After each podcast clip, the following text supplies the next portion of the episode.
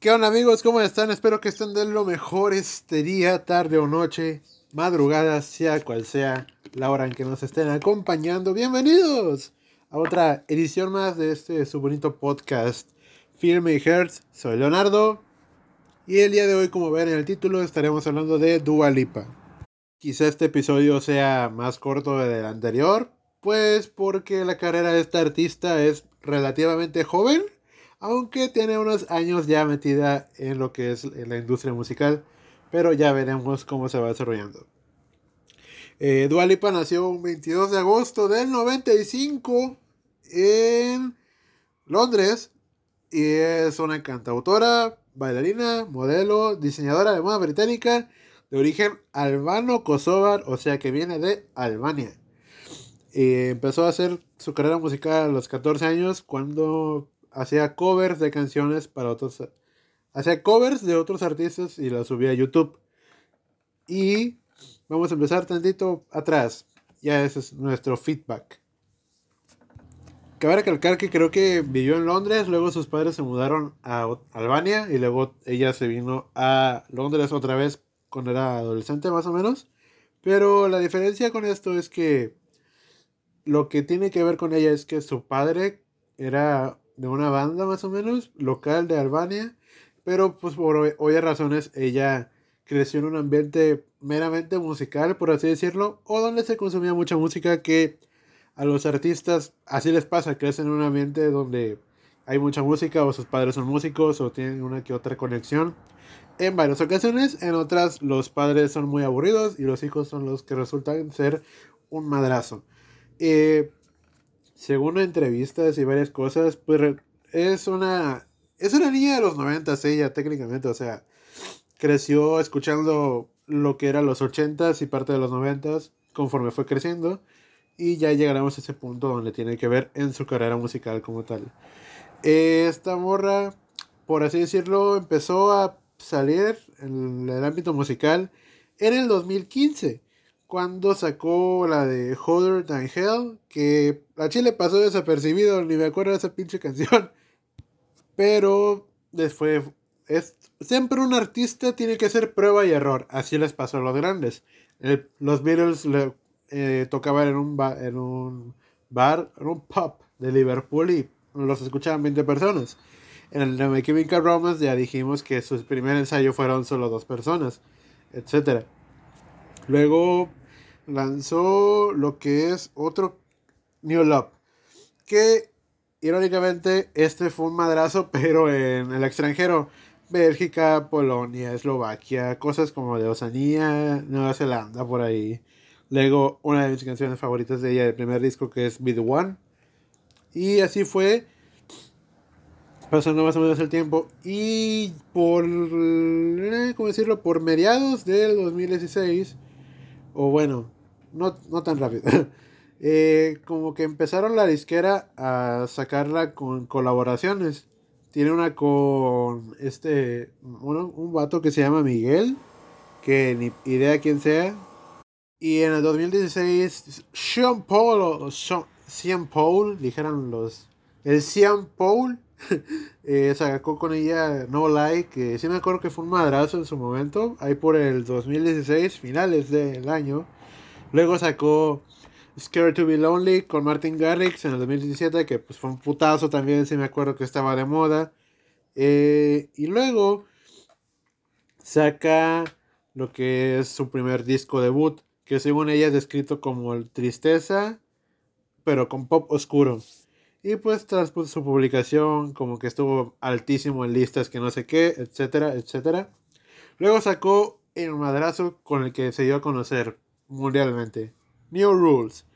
New Rules es un sencillo que sirve muy bien introductorio para lo que es este disco. Y también para dar a conocer ciertos puntos de cómo es la personalidad cantautora o incluso ciertamente personal de lo que es Dualipa. Básicamente la canción es técnicamente ella recordándose tres reglas para no volver con un güey con el que estuvo. O, es, o sea, esta tipa, esta chica les, les, le, le encanta las relaciones tóxicas o no sé qué pasa, pero falta, o sea, no, nunca le hacen nada. A un artista, un artista nunca le hacen mal tener una relación tóxica o algo porque de ahí saca un putazo de música. De a madre. Ya sea músico, a pintor, escritor, cineasta, bailado, bailarín, etc.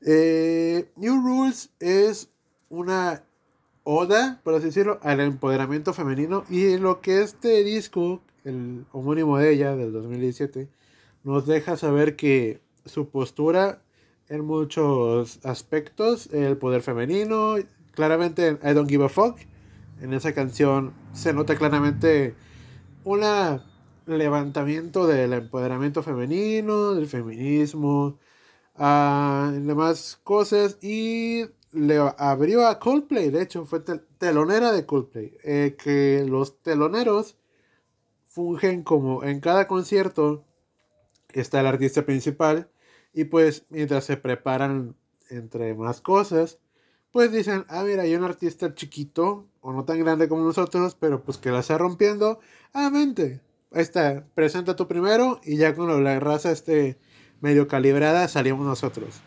Ah, un ejemplo fue de que cuando My Chemical Romance vino aquí a Monterrey en el 2007 les abrió Panda. Sí, les abrió Panda, sí, sí, sí, sí. Bueno, en el 2018 empezó a trabajar lo que es un nuevo disco. Y ese mismo mes recibió nominaciones para categorías de varios premios, etcétera, etcétera. Y luego viene el madrazo mundial, o sea, un putazo. Future Nostalgia en el 2019. para empezar, vamos a recapitular este año. En enero saca Swan Song, que creo que fue para la, la banda sonora de Alita Battle Angel, que pinche película objetísima. Nomás los, los ojitos de la protagonista están bonitos, nada más. Y como es de costumbre, eh, básicamente las... Si los medios le preguntaron, oye, ¿qué pedo con tu nuevo disco? Y pues ella dijo que sería como un pop uh, nostálgico más o menos, que se siente como una clase de baile. Y ya después en marzo de ese mismo año anunció que fue la marca de una ropa británica de... Es que está... Me da risa el nombre. Pepe Jeans. Pepe Jeans, o sea, ah, chingos de varo, pero está Nunca lo había escuchado, Pepe Jeans. ¿En dónde trabajas? En Pepe Jeans. Suena como un puesto de tianguis. y bueno, en octubre sacó Don't Start Now. Que Don't Start Now es wow. O sea, te da un buen parteaguas de lo que iba a ser este disco de Future Nostalgia. Que es. Se lanzó el 1 de noviembre. El disco con. No. La canción se lanzó el 1 de noviembre. Y pues alcanzó listas muy altas en, las, en los top charts, dijeran los gringos. Junto con el siguiente sencillo que era Future Nostalgia, que da nombre al álbum como tal. Eh, Don't Start Now sigue la misma rienda de lo que fue la, el empoderamiento este femenino por el que venimos hablando. Pues la canción prácticamente habla de cómo ella no quiere estar con alguien y que no empieces ahora por si quiero estar bailando con alguien más. Así va la canción. Que la canción nos da un parteaguas muy grande de qué va a hacer el disco porque empieza con una ambientación y después le da pie el bajo tan sabroso que suena. Es que ese bajo, uff, no mames, ese bajo está. Ese bajo está bien marcado que cuando lo escuché por primera vez dije, a la madre, ¿qué es esto, güey? Y me prendí. es que es una gran introducción, la verdad. Para, tú sacas tu disco y sacas ese madre, al chile va a vender, güey. Lo hizo muy bien, lo hizo muy bien esta morra. Luego sacó Physical que fue por el 31 de enero de 2020 y pues se convirtió en un top de los de ese disco. Que de hecho Physical, el video original, está basado en lo que es una diagrama de unas personas extranjeras, no recuerdo el país, pero que habla sobre el orgasmo técnicamente. Tienes como cuatro partes que están distribuidas por colores y secciones. Y en el video, si pones atención, pasa por un color amarillo, por un color azul, uno verde, otro rojo, entre varios más. Y esto lo voy a explicar a grandes rasgos porque hay un video en YouTube muy bueno que es de un canal llamado JJ o JLJ, etc. Algo así, donde le voy a explicar muy bien este video. Pero el significado que le quiero dar es que visualmente está muy cabrón porque representas todos esos aspectos de la sexualidad como tal de una persona, que es el orgasmo, que también se puede llegar a solo o acompañado con otra persona, vaya. Y la canción también hace referencia constantemente a eso, pero no, no de una manera despectiva, sino de una manera sutil, que se deja entender, pero que funciona. Y eso está muy bien.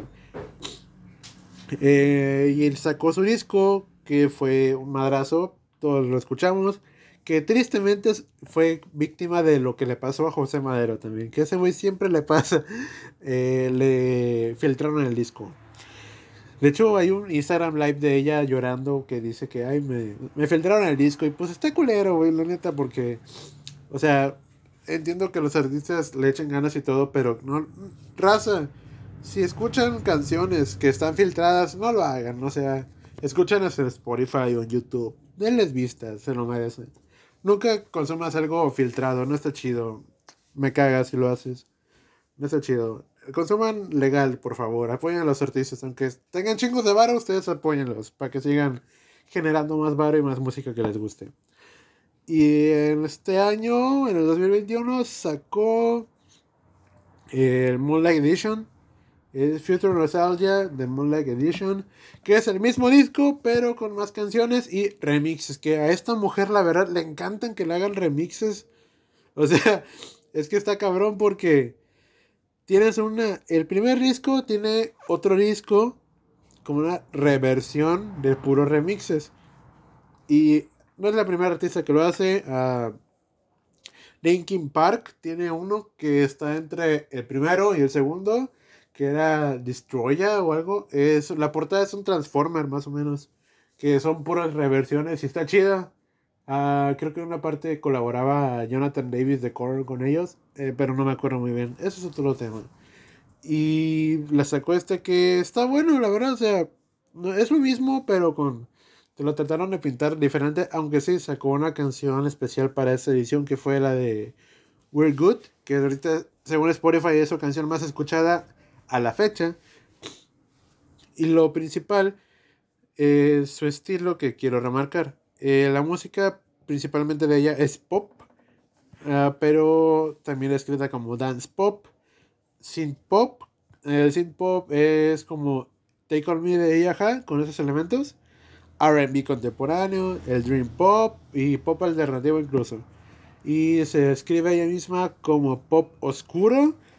Aunque también siento que por ahí va, pero es muy colorido pop oscuro, se me viene a la mente el uh, The Weeknd empezando, esos primeros discos. Ese sí es un pop oscuro, la verdad. El RB que manejaba en esa época estaba cabroncísimo. Y lo que me gusta de Dualipa es su rango de voz. Porque ella no tiene una voz prodigio de que puede alcanzar todas las notas. Que de hecho ella cuenta que en la colegio más o menos, creo que la rechazaron del grupo de canto. Por lo mismo de que no podía llegar a notas altas, etc. Y de que su voz era un poco más varonil. Que dice, según ella, la acosaron también por bullying y todo. Pues porque le decían voz de hombre, etc. Que en lo personal su voz está muy chida y me gusta bastante. Me, me mama su voz. Aparte tiene ese tono ronco, bajito, muy chido pero ya a la hora de cantar es una voz muy distinguible y muy disfrutable, la verdad, no, no te cansas. Ah, hay voces que son muy cansadas, hay voces que son muy pesadas y hay voces que son muy disfrutables. Otro ejemplo de voz disfrutable para mí se me viene a la mente Chris Martin de Coldplay, que es una voz calmada, que va lo que va, y pero te logra transmitir todo lo que tiene, más en sus primeros discos que va muy bien con el tono que manejaba Coldplay en sus primeros trabajos como el Parachutes y A Rush of Blood to the Head, que son discos melancólicos y la voz de Chris Martin va muy bien con discos melancólicos. Que no, me gusta tanto Coldplay actualmente, pero eso ya es tema para otro, otro capítulo. Y en voces pesadas sería, por ejemplo, la de uh, a Till Linderman, por ejemplo. Este vocalista de Rammstein, alemán. Que es una voz muy, muy, muy grave, muy muy profunda, que si te susurra al oído te, orinas de la... que te vibra adentro. y en voces que no aguanto, Axel Rose de los Guns N' Roses. Me gustan Guns N' Roses, los escucho, pero no te puedo escuchar todo un disco completo porque me harto de la voz de Axel. Eh, Motley Crue, me caga Motley Crue, la neta, o sea, no me pongan Motley Crue a mí, por favor. Me caga que su voz muy chillona. Ay, también como esta canción que estaba de moda hace unos meses, la de Dance Monkey. Sí, de, de Tones and I. Sí, sí, sí, sí, Ah, la madre, pinche madrazo. Hombre, prefiero masticar vidrio que escuchar esa madre otra vez. Ay, horrible, horrible, horrible. Y volviendo, después de mi emputamiento con las canciones y tipos de voz, ella nombra a Pink Nelly Furtado, Kendrick Lamar y Change the Rapper, entre varias influencias musicales. Y según ella dice que su idea del pop siempre ha sido Pink, Cristina Aguilera, Destiny Child y Nelly Furtado, que Nelly Furtado es una muy buena cantante, la verdad. Y comentó una vez para una entrevista que Future Nostalgia se inspira en artistas que escuchó en su adolescencia que no fue hace mucho, se fue hace 10 años, pero pues a los artistas les encanta sacar cosas de su pasado para que la gente se conecte, que está muy bien, que ya ahí vamos a ese punto, que fue Gwen Stephanie, Madonna, Blondie, incluso Outkast, que Outkast es un grupazo, la neta. Ahora, Future Nostalgia. Es, desde el título te va diciendo que evoca a la nostalgia que nos tiene como humanos, porque Ah, a todos nos gusta recordar los viejos tiempos. Pregúntale a quien quiera. O sea, si tú que me estás escuchando piensas que a veces lo, tu vida antes estaba chida, que también pienso lo mismo, puta pandemia. Eh, así nos pasa a todos los seres humanos. La, había ejemplo de una frase que decían que la nostalgia es la felicidad de lo que pasó, pero la incertidumbre de lo que viene, o algo así, no me recuerdo muy bien.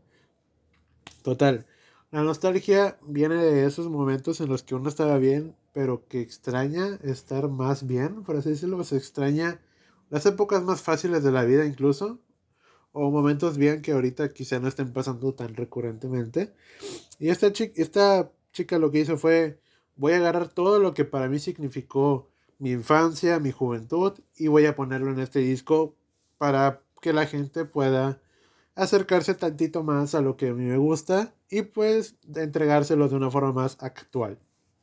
Un ejemplo es eh, Break My Heart, tiene un cover de, bueno, Break My Heart es un, no es un cover, es un sample, que un sample ya lo dijimos muchas veces en este podcast, pero lo vuelvo a repetir. Un sample es cuando agarras una parte de una canción y la pones en tu canción, pero la editas para que sea un loop, o sea, la base sobre la que va a girar toda la canción. Que Break My Heart es esa parte técnicamente.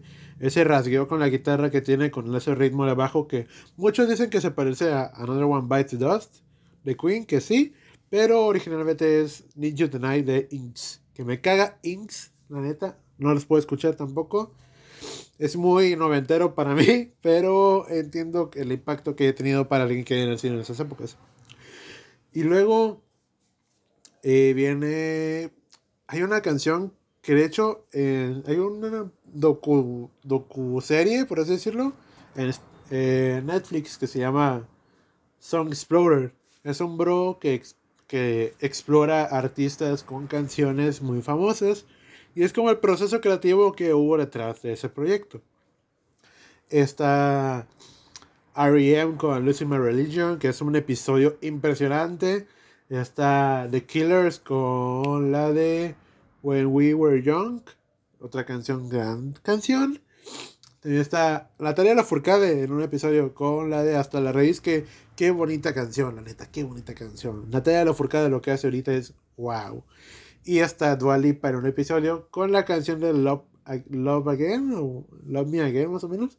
Que este episodio creo que expresa más o menos, o no, expresa en su totalidad lo que es el concepto artístico y creativo que viene manejando Dualipa. Porque a, a pesar de que estuvo en su carrera, hay muchos compositores atrás de ella. Usualmente un artista vende su cara y su voz, pero pocas veces te vende un aspecto creativo muy cabrón. Y Dua Lipa es lo que se diferencia de muchas artistas actuales que te da un contexto, ahora sí, un texto creativo rico en referencias e influencias musicales. Y en ese capítulo exploran mucho lo que es hacer desde cero la canción, con ideas, eh, uno que otro coro por ahí pegadizo o tarareado. Y se va mostrando ese, esa canción, Love Again, es para mí el mejor ejemplo de lo que radica en este disco. Porque la canción toma un sample de una canción de los noventas, pero que tiene esa canción de los noventas es un sample de una canción de 1920. el uso de que se pone atención es como el uso de trompetas al principio, que suena como Star Wars según ella, pero es unas trompetas muy chidas. Y luego fue armado con violines, que las cuerdas lo que dan siempre es una estilidad o un estilo más clásico, más cuidado, profesional, estéticamente. No, no cómo decirlo, auditivamente más rico, o sea, más de más en forma, vaya, una forma más eh, clara de presentarte el disco o en este caso la canción. Y va partiendo cuando ya es la corrección del coro, que el precoro, que aquí esta canción es algo diferente y ahí mismo en el episodio lo explican, la verdad, veanlo, está muy genial. Que como es una canción un tantito diferente, pues porque no tiene un precoro, no está, no está armada con la típica fórmula eh, exitosa que todos conocemos. Está armada casualmente, pero con influencias como les estoy diciendo. Y si se pueden ver ese episodio, por favor, véanlo, está muy chido. Hay otro de Nine Inch Nails como Hurt que es una canción sota. Y aparte sale Trent Reznor, que Trent Reznor es de los mejores músicos actualmente, detrás de la pantalla. No, visual, visualmente no lo ubicas, pero si escuchas algo que él ha hecho, lo ubicas. Está muy cabrón él. Y aparte ha ayudado que este disco de ella fuera producido por Neil Rogers. Que Neil Rogers, si no lo ubicas, es eh, era el guitarrista de Chick, esta banda que sacó la de I Want Your Love, entre muchas otras. Y también ha sacado colaboraciones con varios artistas. El más famoso es con Daft Punk en el Random Access Memories, que él funge como creativo, productor, por así decirlo, y artista invitado, pues toca la guitarra en varias partes. Y después este hombre se ve involucrado en este disco y la verdad le imprime ese toque funky que tiene Future Nostalgia porque te agrega pedazos de retro, disco, uh, synth pop, pop, eh, mucho sintetizador ahí, una que otra eh, baile para poder jugar con, el, con los pasos, por así decirlo, y pues te da ese ritmo funky que a todos nos gusta, que es muy pegadizo como Don't Start Now, por ejemplo, y que funciona muy bien. Y eso está muy cabrón. Y lo que ha hecho Dualipa es agarrar algo que muchos artistas hacen, pero pocas veces se ve reflejado en el producto final. Que fue más o menos, como ya dije, agarras lo que te ha hecho y lo haces para las demás personas. Y muchos dicen, ah, es que plagio, plagio, etcétera. Plagio, no, plagio el de Golje, chingue su madre. Plagio el de Somebody That I Used to Know. Pinche mamada. Pinche descaro que tuvo. Pero Dualipa ha sabido cómo centrar su círculo musical para poder hacer lo que ella quiere, que sea exitoso creo que no lo ha hecho con esa intención, pero que sus fans conozcan como la música de antaño. Alguien joven de 15 años o de 12, que ya tiene acceso a la tecnología más fácil, no creo que conozca ciertas canciones de los 80s, 90s, etc. Y pues a partir de ese disco, pues ya puede buscar más y, ah, mira, esta canción está chida. Así pasa.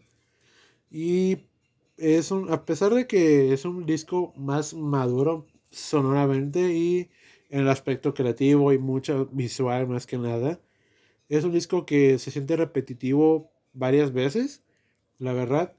Eh, es muy bueno en ese aspecto que acabo, en los aspectos que acabo de decir, pero cae pobremente en repetirse una tras otra vez varias canciones, aunque termina sirviendo muy bien como un disco más de este ambiente pop que venimos manejando hoy en día, que logra separarse tantito de lo que ha venido como el trap, el pop experiment, el pop casual, el reggaetón, incluso con ritmos latinos, que es lo impresionante de este disco, que no tiene ritmos latinos, a pesar de que tiene una canción en el Moonlight Edition con J Balvin y Bad Bunny, que es un día, pero el disco como tal no tiene ninguna canción con ritmos latinos, que eso está muy genial.